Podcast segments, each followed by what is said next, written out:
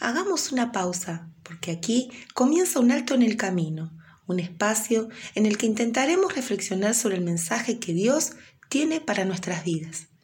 Hoy en su versión para niños y, ¿por qué no?, para toda la familia como todos los viernes.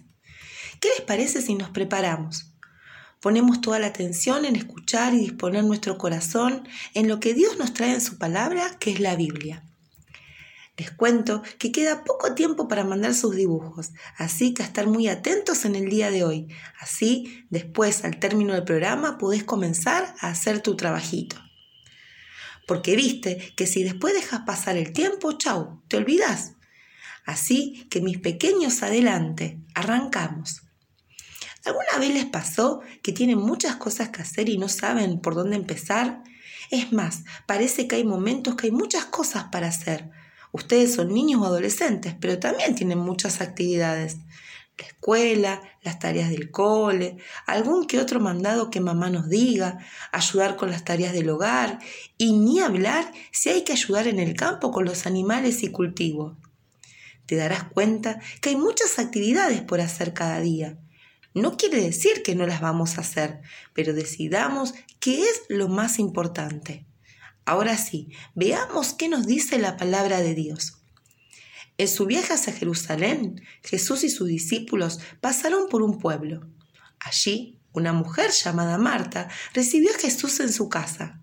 En la casa también estaba María, que era hermana de Marta.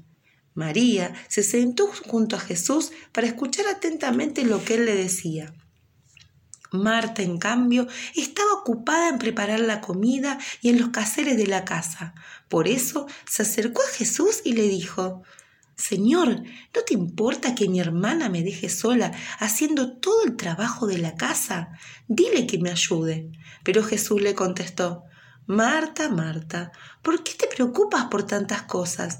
Hay algo más importante y María lo ha elegido y nadie se lo va a quitar.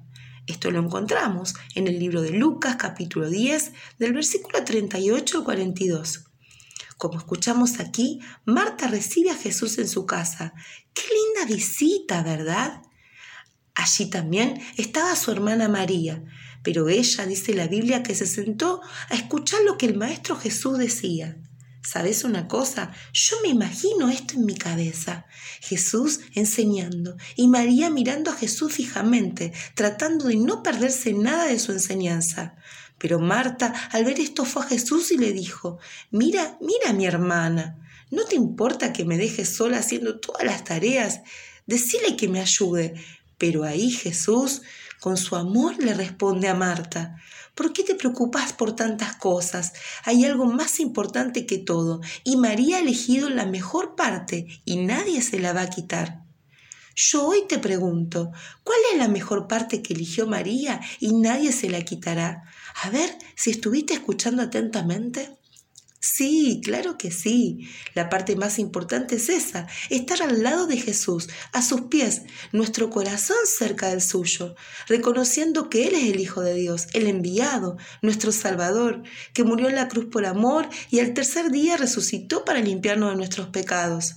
En el libro Sin Palabras, el amor de Jesús lo representábamos con el color rojo, su sacrificio en la cruz para limpiar nuestros pecados, que lo encontrábamos con el color negro.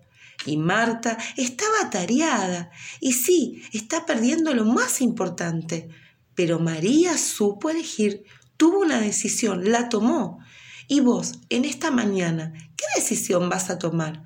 ¿Vas a estar preocupado y ocupado solo en tus actividades? ¿O vas a tomar el mejor tiempo para hablar con Jesús en oración y aprender de su palabra? Para pensar, ¿no?